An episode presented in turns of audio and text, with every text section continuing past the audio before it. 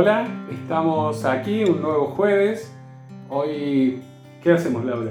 Y hoy vamos a leer un párrafo de un libro de Joan Garriga que se llama Bailando Juntos. Y bueno, en este capítulo habla de lo visible y lo invisible. Y dice así, una comprensión de circularidad en las relaciones nos hace pensar menos en términos de lo que soy y más en lo que activo en el otro y en lo que el otro activa en mí, conformando así las danzas de relaciones en las que vivimos.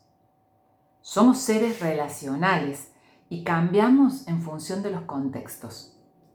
Activamos distintos aspectos nuestros en el trabajo y otros con los amigos o con la familia, por ejemplo.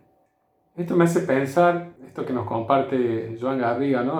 me hace pensar que, bueno, precisamente el enneagrama nos permite entender desde estos nueve atributos que tenemos en la personalidad, estas nueve facetas de nuestra personalidad, cómo vamos utilizando de ellas una o combinaciones de ellas para relacionarnos, ¿no? De acuerdo a, a las situaciones, al momento, a los, al, al ámbito, ¿no es cierto? a, los roles, ¿no? Claro, a los roles que tenemos, ¿no es cierto? Eh, y es como que nuestra personalidad está en constante mutación, constante cambio, entonces este, no, nos presentamos distinto. Por ejemplo, una persona puede ser muy sumisa, por ejemplo, en el trabajo, y llega a la casa y, bueno, se la desquita en la casa, ¿no? Más dominante. Más dominante, claro. O, por ejemplo, también puede ser que una, una persona es eh, muy simpática con sus amigos y demás, pero a lo mejor con la familia no tanto, es como más reservada, más, más callada, más que no se muestra de la misma manera en, en Claro, toma distancia, a lo mejor en un lado es más social y en otro como que toma más distancia y se mete. Exacto. O sea, llega a su hogar y es como eh, eh, tal vez estamos, estás sintiendo, bueno, acá puedo ser como soy. En realidad no tengo ganas de estar, de ser tan, Inclusive, a lo mejor, por ejemplo, con mis amigos, con los míos, soy bárbaro, chistoso, ahora llega una persona distinta, una persona, y ya ahí me retraigo, ¿no? Como que, pienso que van a pensar o que... Claro, y eso me, me, me lleva a pensar, Orlando, que, que cuando tomamos conciencia, o sea, cuando conscientemente podemos activar nuestro observador interno, ¿no? Este, este que nos permite eh, como mirarnos desde afuera, ¿no? Lo que nos está pasando, podemos descubrir estas actitudes que tenemos a veces tan contradictorias, ¿no? Eh, ¿Por qué a veces estoy eh, mostrándome de una forma que en realidad no, me, no, es tan alineada a lo que soy? Y, y, de esa manera, bueno, poder ser más responsables en que en dar las respuestas realmente más, más sinceras, más propias. Más genuinas, ¿no? Tal cual, claro, como gestionar nuestra realidad sin juicios, sin culpas, con, con mayor transparencia y también aceptación de lo que realmente somos, ¿no? O sea, a veces queremos agradar y, y, queremos mostrar algo que en realidad no somos.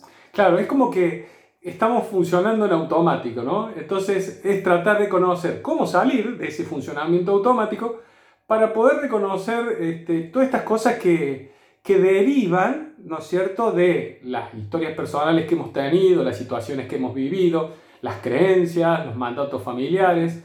Entonces, ¿para qué esto? Para poder tomar conciencia de estas cosas que nos, nos condicionan, que nos limitan, y optar por nuevas actitudes, actitudes que nos traigan plenitud, alegría, armonía personal, armonía vincular también, ¿no? El hecho de, generar mucha armonía personal ya nos lleva a, unos vínculos más sanos, más, digamos, si yo logro ponerme en buena onda y seguramente que voy a cosechar buena onda también, ¿no? O sea, como que eso... Claro, sentir como, como esa armonía, ese equilibrio eh, y, sentirnos en casa. Claro, que expande, ¿no? Que se expande, que se vuelca en, en, todo. Se contagia. Y, y, vuelve, sí, y vuelve. Y vuelve potenciado para colmo, ¿no?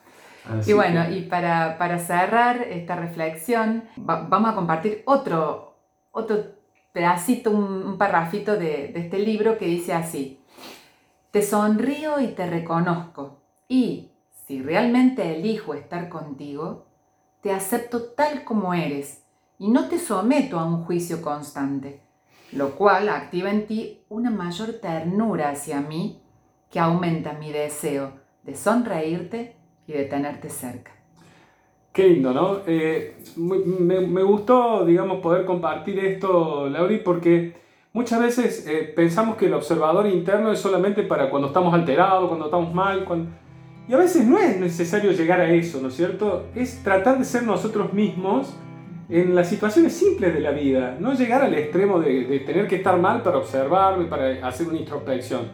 En e, este observador, si está encendido, me permite ser yo mismo en todos los ámbitos y no tener que estar poniendo caretas distintas o formas distintas de ser para moverme en la vida. Y saber que este, este lenguaje actitudinal nos puede llevar a generar eh, actitudes positivas, actitudes armoniosas, a, bueno, a regalar una sonrisa y a recibir una sonrisa. Así es. Así que bueno, si te gustó esto, compartilo, ponele un me gusta y bueno, seguimos juntos en estos minutitos de reflexión que, que queremos brindar porque nos hace muy bien a nosotros también, ¿no? O sea, prepararnos demás y cobra mucho sentido cuando vos lo podés ver eh, y nos podés comentar, nos podés mandar alguna, alguna devolución. alguna devolución. Muchísimas gracias por estar. Gracias, chao, chao.